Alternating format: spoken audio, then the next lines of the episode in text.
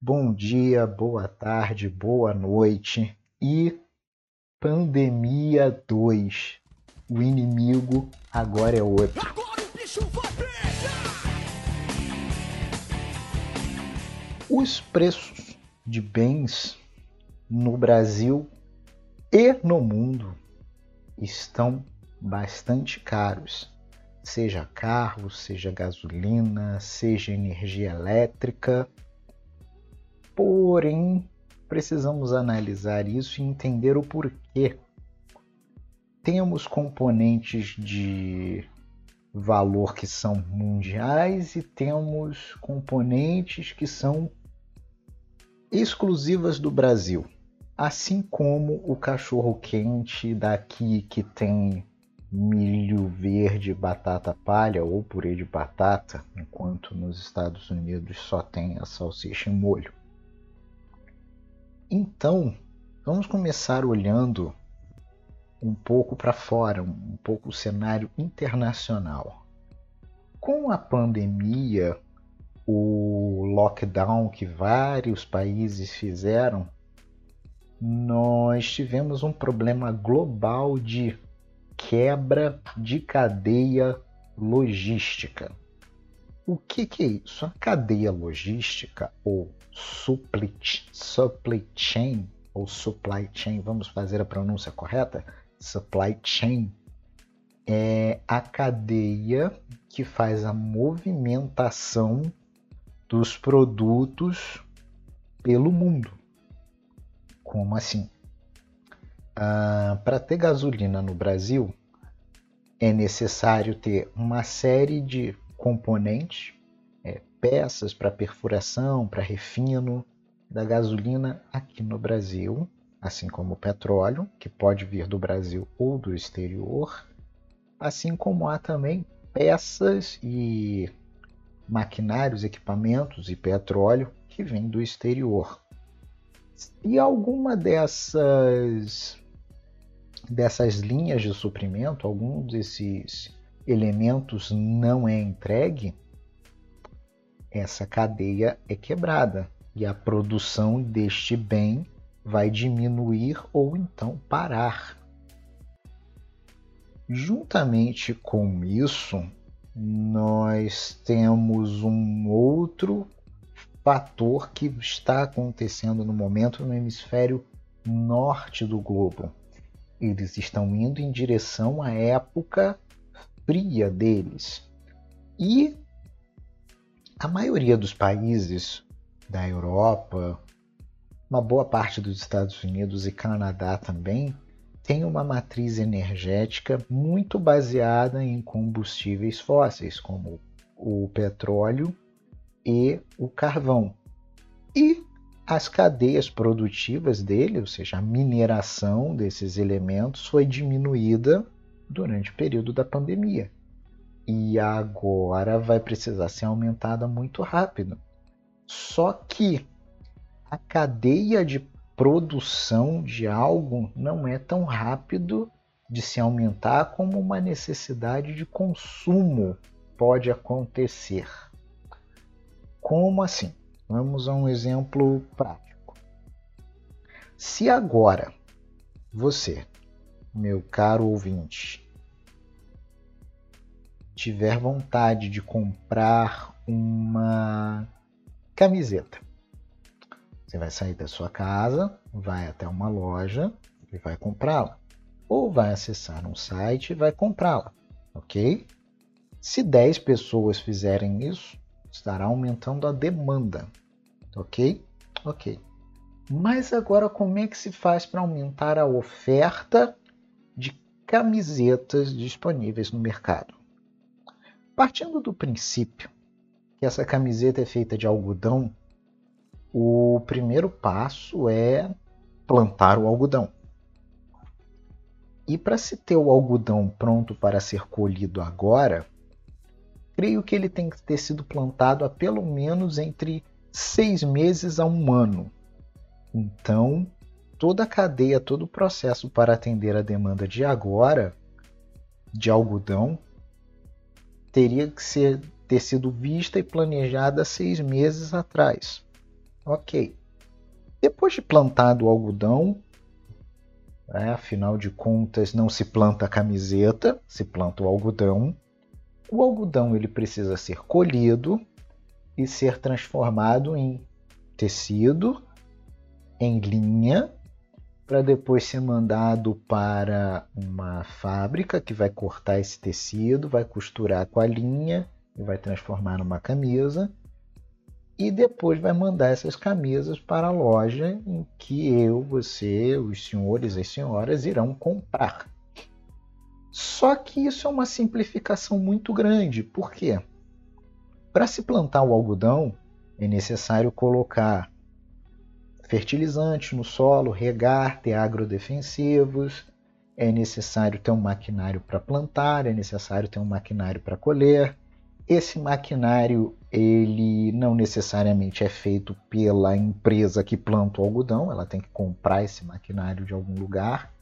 E mesmo que ela já tenha esse maquinário comprado, é necessário ter pessoas para colher, para usar esse maquinário, é necessário ter pessoas e peças para dar manutenção nesse maquinário.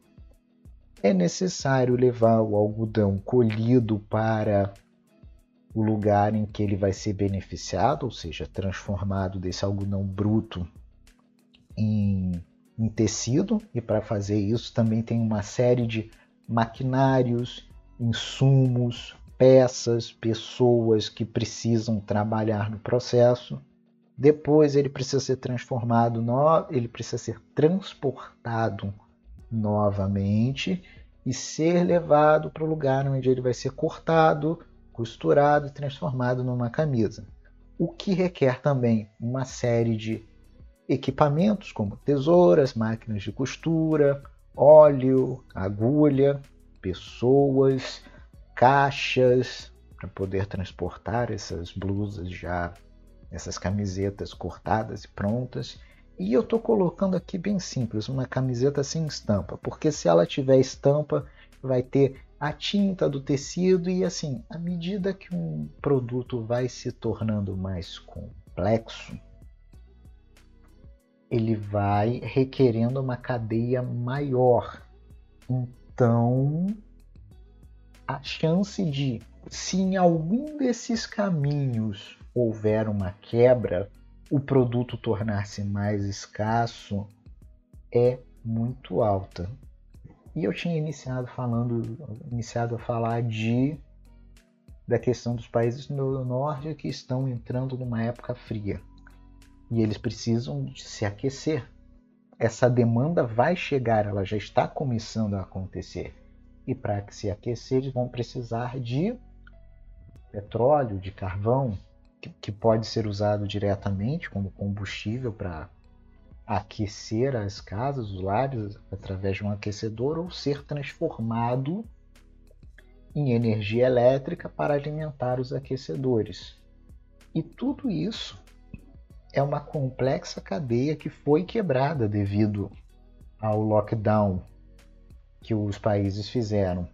Em um primeiro momento, no ano passado, nós tivemos um excesso de oferta devido a um problema ali entre OPEP, Rússia, que levou até mesmo os contratos futuros de petróleo a um preço negativo. Isso aconteceu ano passado, mais ou menos nesta faixa de ano, né? em outubro, novembro do ano passado. Enquanto hoje, né, já que no passado houve um excesso de oferta, o que, que os produtores fizeram? Diminuíram a oferta para se adequar à demanda. Só que agora a demanda cresceu. E fazer essa oferta crescer novamente é bem mais trabalhoso. Portanto, menor disponibilidade de produtos, temos um aumento de preço. E isso eu estou falando de combustível, mas se aplica a tudo. A camiseta, que eu dei aqui o exemplo, a alimentos, a combustível, como eu já falei, para automóveis para mover todo esse maquinário, a gás, que é, seja o gás de cozinha, seja o gás para automóveis, então tudo isso acaba se quebrando. E também temos o problema não só da disponibilidade de materiais, como a disponibilidade de pessoas. Afinal de contas, ainda não vivemos em, com uma realidade de plantas 100% automatizadas, onde não se precise de pessoas para trabalhar. Então, por exemplo, imagine no nosso exemplo da camiseta que está tudo funcionando bem e essa camiseta está vindo dos Estados Unidos para o Brasil. Foi tudo feito certinho, plantado, algodão, feita a camiseta, embalada, foi posta num navio através de um container, só que quando chegar no Brasil, o porto está fechado, ou então o porto está com uma menor quantidade de pessoas, então é, para descarregar um navio antes levava um dia e hoje, por estar com a metade das pessoas, leva dois, três dias. Logo, o tempo para aquela mercadoria ficar disponível no mercado vai aumentar. Claro, e isso vai bater na demanda também, porque a demanda cresce sem essas barreiras. Não tem nenhuma barreira hoje que me impeça, além dos decretos municipais, estaduais, de ir no shopping ou acessar um site e comprar uma camiseta. Logo, está tendo um descompasso entre oferta e demanda devido aos lockdowns e a todos os movimentos que foram feitos pelo coronavírus. E isso está afetando em todas as áreas, além combustível, e isso está afetando também semicondutores, ou seja, os chips, os processadores para se fazer tudo hoje em dia, seja carro, geladeira, tudo hoje tem processadores. E é óbvio, se há uma diminuição da quantidade de peças para se fazer carros, existe uma diminuição da quantidade de carros produzidos. Se eu não me engano, a General Motors, que fabrica carros, está com problemas aqui no Brasil, inclusive não seja por falta de pessoas até, mas por falta de peças, nesse caso semicondutores, chips, para fazer seus carros. Porque os maiores produtores de semicondutores, de chips, de processadores, de componentes eletrônicos estão ali nos tigres asiáticos. Essa é uma expressão que eu ouvi no, na quinta, sexta série é muito bonita. Os tigres asiáticos. Quem são os tigres asiáticos? China, onde começou o coronavírus, uh, Vietnã, Laos, Malásia, Taiwan. Além de, para contar aí, ainda tem um extra punch, um, uma pimenta extra, porque China e Taiwan estão tendo problemas de convivência de um meio querer, a China meio querendo invadir Taiwan. Mas isso não vamos entrar em geopolítica agora. Para saber mais de geopolítica, eu recomendo o canal Hoje no Mundo Militar. O Marcelo faz um trabalho fantástico nisso. Vai lá que certamente se eu tentar tocar nisso, eu vou falar groselhas a nível internacional. Então, ouçam Marcelo e vamos continuar aqui em finanças. Então, esses países China, onde começou o coronavírus, teve que parar muita coisa, então não produziram chip. E muitos desses chips, digamos assim, desses circuitos eletrônicos, eles são coisas simples e genéricas, o que significa que eles podem ser usados em diversos dispositivos. Às vezes um circuito, um chip que tem que é usado em um carro, para medir temperatura do ar condicionado, por exemplo, é o mesmo chip que é usado numa geladeira que mede isso eletronicamente. Só que com o processo de lockdown e a distribuição de dinheiro de grandes economias como Estados Unidos e até pretensiosamente colocando o Brasil como grande economia, teve facilitou com que pessoas comprassem outras coisas como, por exemplo, geladeiras, celulares e outros itens eletrônicos, dentre eles placas de vídeo para mineração de bitcoins e outras criptomoedas. Então, houve um redirecionamento desse, dessa produção de eletrônicos para outras áreas. E agora, as áreas originais de, de veículos, por exemplo, ah, estão tendo problema para ter sua demanda atendida. Porque, mais uma vez, a demanda sempre vai subir mais rápido do que a oferta. Se alguém diz eu quero produzir um carro agora, por exemplo, alguém em uma fábrica, ele vai precisar juntar uma série de componentes para poder produzir esse carro, e isso demora. Do mesmo jeito que o consumidor diz eu quero um carro agora. Mesmo que a fábrica tenha esses, esses componentes do carro, ela leva um tempo para juntar esses componentes e formar um carro. Certo? Essa, digamos assim, é a, é a visão mundial que afeta todas as áreas de todas as cadeias em todos os países. Agora vamos vamos por é, milho verde e azeitona nesse cachorro quente. No Brasil, no Brasil em específico, nós tivemos nós temos algumas componentes bem específicas, como por exemplo a desvalorização da nossa moeda em relação ao dólar, sendo que o dólar é a moeda mundial onde tudo é negociado. É negociado, por exemplo, o petróleo, que aumentou de preço. Então soma-se o aumento do preço do petróleo com a desvalorização do real. Como isso influencia? Vamos pensar um exemplo aqui.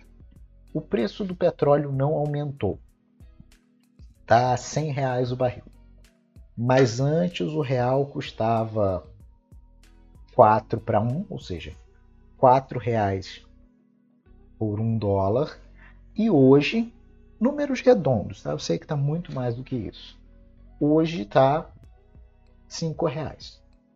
Então, se antes as empresas petrolíferas, as empresas petrolíferas, como se tivesse uma, uma miríade de empresas petrolíferas no Brasil, né? Se não fosse um monopólio estatal.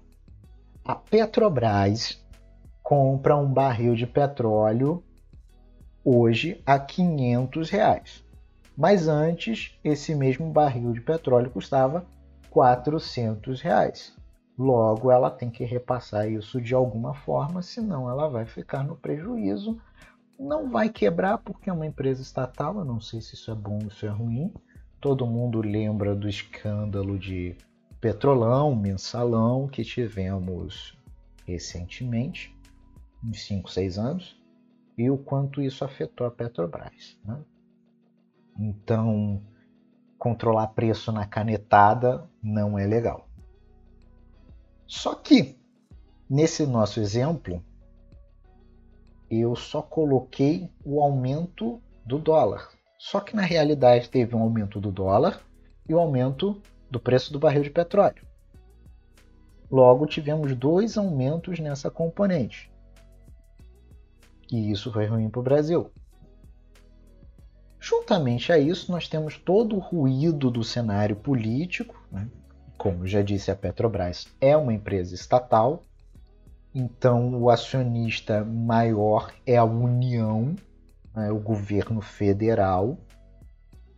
Logo, qualquer coisa que o nosso presidente fale, ele sendo representante da esfera federal, acaba impactando no comportamento da economia, gerando instabilidade, e não só ele falando. Ele falando, o Senado falando, uh, os deputados falando, o STF falando, todo mundo que está envolvido na esfera de controle de poder estatal, quando fala ou age alguma coisa, mexe em tudo que está ligado ao Estado. É como se fosse uma uma pedra no lago. É, um deles fala e a onda se espalha. E aí, óbvio, toca em tudo que é empresa estatal, incluindo Petrobras, inclui o que gera instabilidade em mercado, instabilidade em investimento, as pessoas não querem investir no Brasil, vendem, vendem dólares e logo tem menos dólares aqui no país. E o preço da gasolina vai a sete e pouco, que é isso que nós estamos vendo aqui. Um outro efeito também ligado à questão do, do dólar, né? infelizmente, né? para aqueles que pensam dessa forma, ah, mas e daí que o dólar está aumentando? Eu ganho um salário mínimo, isso não vai mudar nada na minha vida. Infelizmente muda porque o mundo está todo ligado pela cadeia de suprimentos. E algo que afetou muitíssimo no Brasil em relação ao dólar foi o agronegócio. Tanto na questão de suprimentos, né, porque até mesmo a questão de suprimentos para o agronegócio depende de envios internacionais, como por exemplo fertilizantes. O Brasil apesar de ser uma grande potência no agronegócio, ou seja, na produzir é, soja, milho, carne, ele não é um produtor de fertilizantes. Os fertilizantes vêm do exterior, se eu não me engano, da Polônia ou Ucrânia. E o euro também está aumentando, e o dólar está aumentando, e esses fertilizantes são negociados em dólar e em euro. E os agroprodutos também são exportados. Logo, o produtor tem duas opções: vender no Brasil por um preço ou vender em dólar por cinco vezes esse preço. Business, my friends, business. Óbvio que a exportação vai aumentar.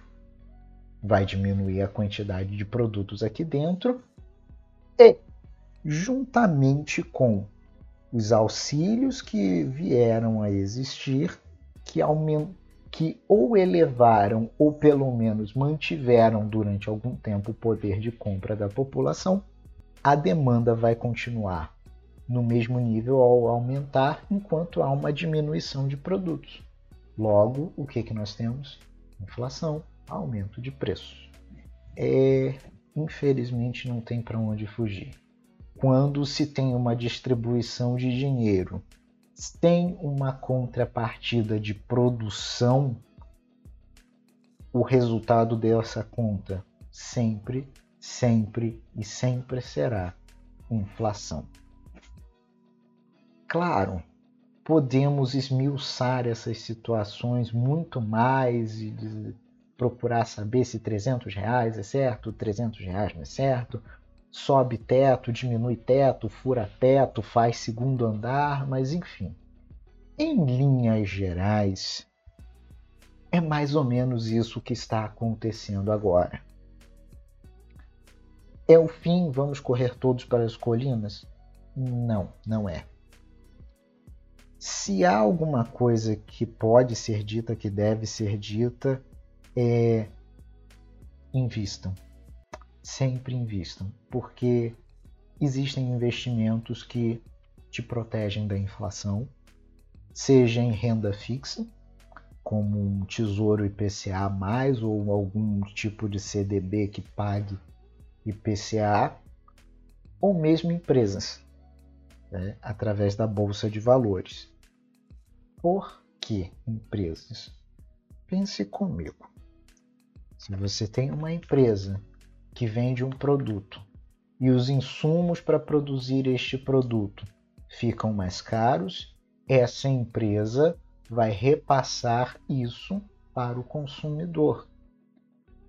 Porque é uma empresa, não é uma ONG. Logo, ela vai passar esse preço para frente. Logo, o lucro dela vai aumentar no número mas no fim das contas vai te vai proteger da inflação. E se ela paga isso em dividendo para o acionista, você, tendo ações dela, fica protegido da inflação também. Interessante, não? Já tinha ouvido falar nesse tipo de proteção?